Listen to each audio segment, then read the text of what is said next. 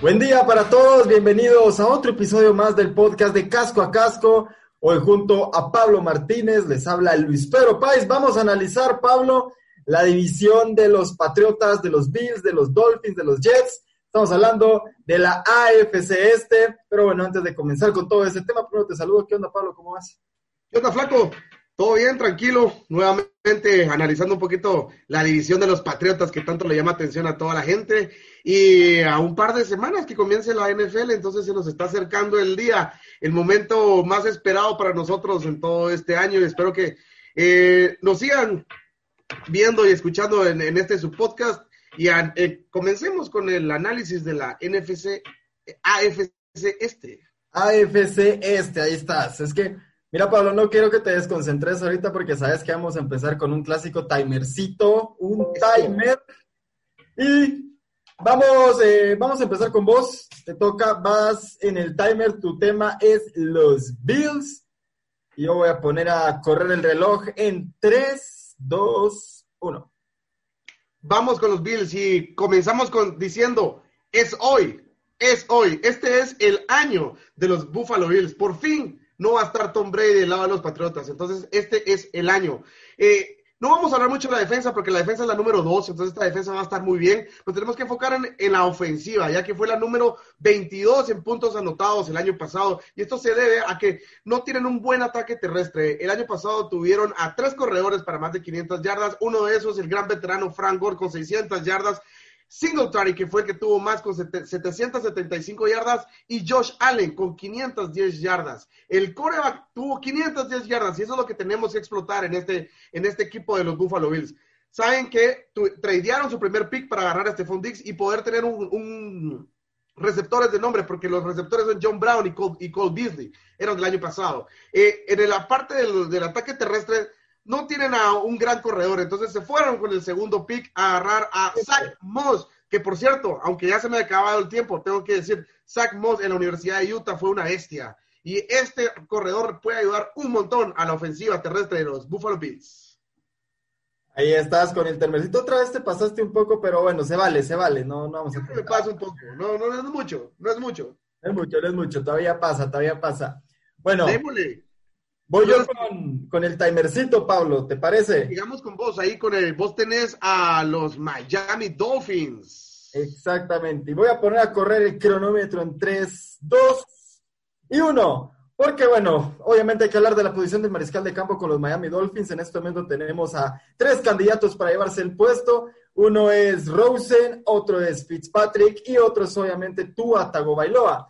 Mira, Pablo y amigos de Casco Casco, yo no sé si vamos a ver un proceso de Fitzmagic donde vaya a comenzar la temporada y después de tres, cuatro partidos tome tú a Tagovailoa las riendas de, este equipo, pero lo que sí sé es que el mariscal de campo que quede va a tener un panorama muy complicado. ¿Por qué? Por el calendario, por el calendario, porque tiene que enfrentar entre otros equipos a Seattle, a 49ers, a Kansas City, a los Bills dos veces, a los Pats dos veces es un calendario que tiene equipos cargados por todos lados y eso va a ser muy complicado. Por lo tanto, Brian Flores tiene que ser muy selectivo, Pablo y amigos, en el momento eh, de debutar a Tua Tagovailoa, porque ese puede ser un parteaguas que defina la carrera de Tua en la NFL.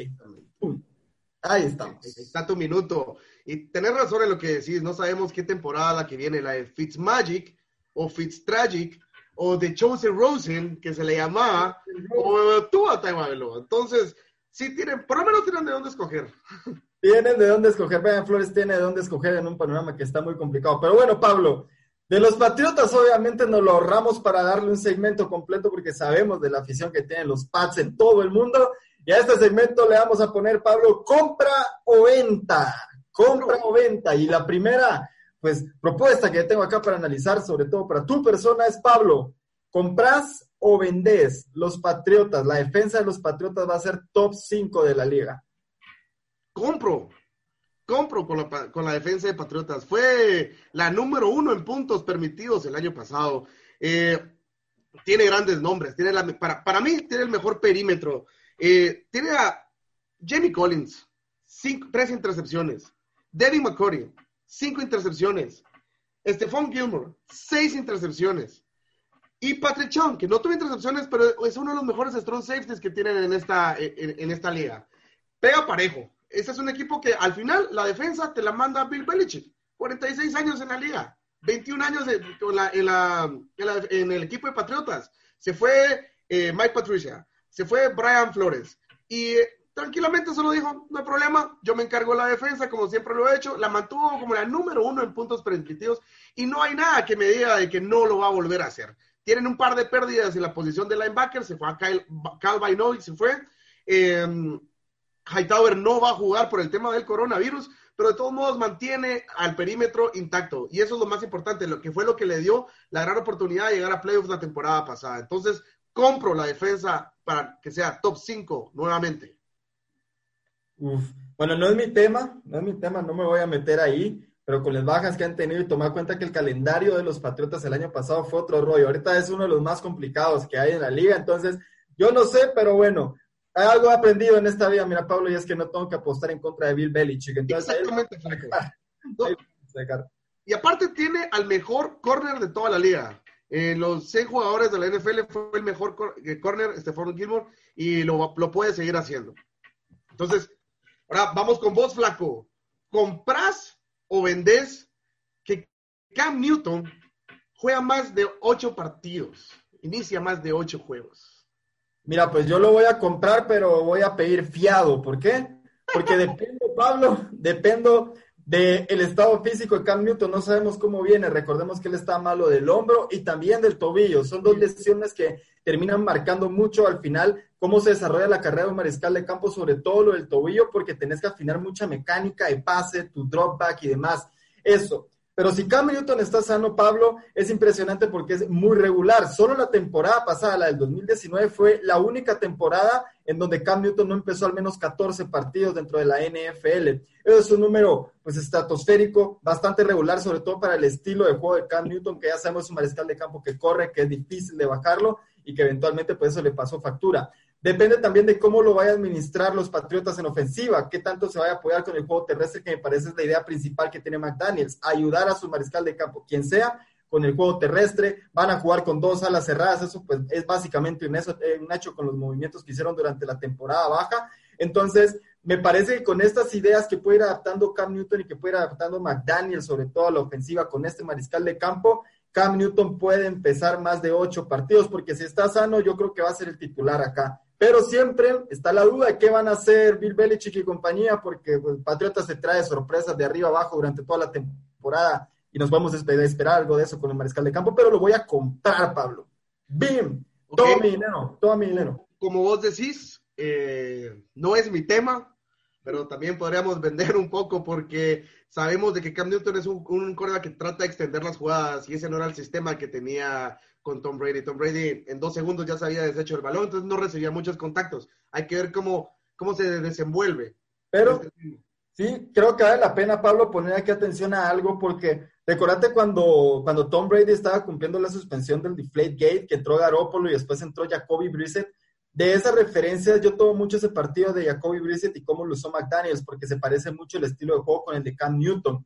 Y el estilo que le pusieron a Jacoby Brissett fue inteligente para correr, acarrear el balón pero no recibir golpes por gusto y apoyarte muy bien con pases cortos a receptores que se acoplan a este sistema como Julian Edelman, por ejemplo, que seguro va a ser el receptor número uno del equipo. Entonces, por eso soy optimista que van a encontrar un sistema adecuado para Cam Newton y seguramente lo han estado trabajando, pero como te digo, sorpresas trae la vida, Pablo, sorpresas trae la vida y hay que ver qué traen los Patriotas con los mariscales de campo. A ver, estaba simple, Pablo, y al hueso, directa. ¿Compra o venta Patriotas en playoffs? Compro. Compro en playoffs, pero pasa como comodín. Excelente. Yo compro también. Yo lo compro así como vos lo dijiste, como comodín a Patriotas. Se lo van a pelear con Búfalo, pero creo que como Dean, como, como se meten a la postemporada. Justamente eso te iba a decir. Se lo iban a pelear con Búfalo y va a ser muy interesante, muy interesante ver cómo se va a desarrollar esta temporada al no tener a Tom Brady después de 20 años o 18 años creo que estuvo en, en, esta, en esta división. Entonces va a ser, es hoy, es hoy para Búfalo. Es hoy, es hoy. Bueno, Pablo, último segmento en el podcast de este día vamos a algo nuevo. Es que hoy trajimos muchas cosas nuevas y las vamos a mostrar y todo lo demás, pero este segmento se llama En el Fuego y lo vamos a dedicar específicamente en este programa a los entrenadores de la división. Y primero, pues, ¿de qué se trata en el fuego? ¿Quién tiene el panorama más complicado? Y debido a esto, puede estar en la silla caliente, en el fuego, con posibilidades de dejar al equipo después de una mala temporada. Entonces, Pablo, en el fuego, ¿quién tiene un panorama más complicado para este año? ¿Bill Belichick o Adam Gaze? Adam Gaze, claro, con Bill Belichick, aunque no tenga Tom Brady, como vos lo dijiste, no, no apostás en contra de Belichick nunca. Y aunque no tenga Brady, creo que no va a pasar nada con su puesto. Aunque no llegue a playoffs, aunque llegue a playoffs y no gane el Super Bowl, creo que él se va a mantener porque es uno de los, si no el mejor entrenador de todo el tiempo. Pero Adam Gates entra a su segundo año. El año pasado quedó 7-9. Eh, Sam Darnold lo tuvo, lo perdió por mononucleosis en los primeros seis juegos.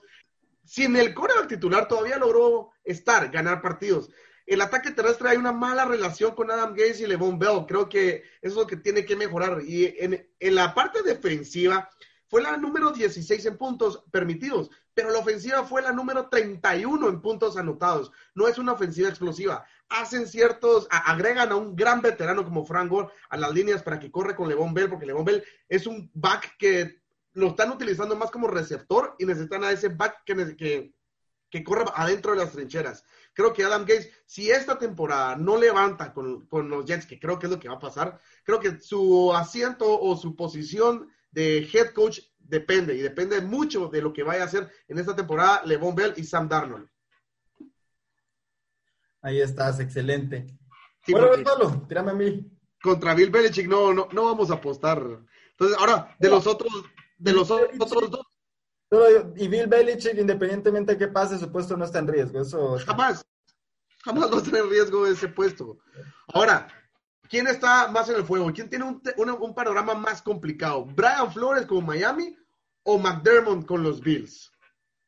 Mira, Brian Flores tiene un panorama complicado por lo que te decía, el calendario y todo esto, pero al final es un equipo que está en reconstrucción y la meta de Miami es no ser último en la división, es estar por encima de Jets y ver qué tan lejos puedes llegar. Con eso es una ganancia. Yo creo que es muy posible que Brian Flores lo pueda conseguir con el, con el stat de jugadores que tienen. Y al final, el equipo de Miami el año pasado estuvo mejor de lo que muchos pensábamos. Yo, yo en algún momento de la temporada dije no van a ganar ni uno, pero al final sacaron un par de victorias. Ahora, McDermott, yo creo que está en una situación más complicada. ¿Por qué? Porque Buffalo no solamente tiene que ganar la división, eso, o sea, ya se metieron a playoff el año pasado. Lo que pasa con Buffalo es que tiene que llegar lejos en la postemporada y ahí está el reto de McDermott, porque ya en unas instancias te vas a estar encontrando con Ravens, con Kansas o con algún otro equipo que pueda dar una sorpresa, pero sobre todo esos dos, con Ravens y con Kansas. Y la pregunta es, ¿Están los Bills para pelearle a estos equipos? La respuesta en este momento no la sabemos, la vamos a saber en su momento, pero es importante que los Bills puedan sacar, pues, por lo menos la división, posicionarse bien para tener eh, ventaja de local contra estos equipos, porque jugar en Buffalo en enero, siendo Kansas, siendo Ravens, o sea, te va a costar siendo el equipo que sea.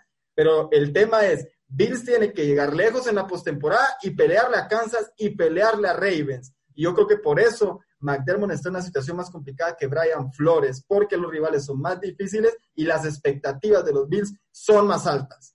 Comparto lo de McDermott y solo recordemos que en la temporada pasada eh, este equipo perdió contra Houston en una jugada de cuarta y dos que tenían atrás a, a, Deshaun Watson de Houston y solo no lo pudieron taclear. Entonces creo que está, esa espinita que tiene Sean McDermott de esa jugada, porque fue una excelente llamada, solo no ejecutaron bien. O Deshaun es un jugador muy, muy, muy grande, es, muy bueno, pero como... Distinto. Es distinto, es distinto. Se enfrentan a Kansas, a Houston también, a Tennessee también. Entonces, pero están a ese, a, ese paso. Y recordemos que la anterior, la anterior que ves que fueron a playoffs fue porque Vengas le, hizo, le hizo la campaña y luego ya llegan por sus méritos propios y estuvieron a ese sac de ganar ese partido y, y, después ir a enfrentar a Kansas, que hubiera sido un juego totalmente diferente. Entonces sí, creo que McDermott está también en el, en el asiento rojo. En un panorama pues más, más difícil al final de cuentas. Pero bueno, Pablo, final del podcast. Blanco. Eh, Final del podcast, como vos lo decís, en dos semanas comienza la NFL, ya pronto, pronto estará la NFL. El fantasy, flaco, tenemos que hablar del fantasy. Sí, sí, sí, tenemos que hablar del fantasy porque, bueno, la fecha para el draft, casi seguro, casi al 100%, el domingo antes de que comience la temporada, por especificar la hora, lo vamos a estar hablando con los participantes del fantasy ya en un chat personal y ahí lo vamos a decir con detalle, pero eso sí, Pablo, en cada podcast que hagamos a partir de la semana 1 vamos a tener un segmento especial dedicado al fantasy, a los stands, un poquito de chiste y de todo lo que puede pasar ahí, pero bueno, eso será más adelante. Entonces, Vamos a incluir también un, segmento con los, con, los aficionados que van a estar en este fantasy con nosotros. Tal vez los podemos llamar aquí, ya que estamos haciendo por videollamada. Meterlos en un segmento del fantasy, que nos digan cómo está el fantasy. También. agradable. Me gusta, me gusta la idea, Pablo. Pero bueno, por hoy ya llegamos al final. Entonces, comentarios, ya saben que siempre los recibimos con mucho gusto. Pásenlo dejando en la cajita o escríbanos a nosotros de forma directa de qué quieren que hablemos, de qué va a pasar y todo. Bueno, pueden comentarnos cualquier cosa, puntos a mejorar, lo que sea. Aquí los escuchamos, los leemos y por supuesto mantenemos comunicación constante con ustedes. Pablo, feliz día, que pases feliz semana y nos reencontramos en la próxima. Esperemos que ya con el chino. Saludos a todos. Saludos al chino. Saludos al chino.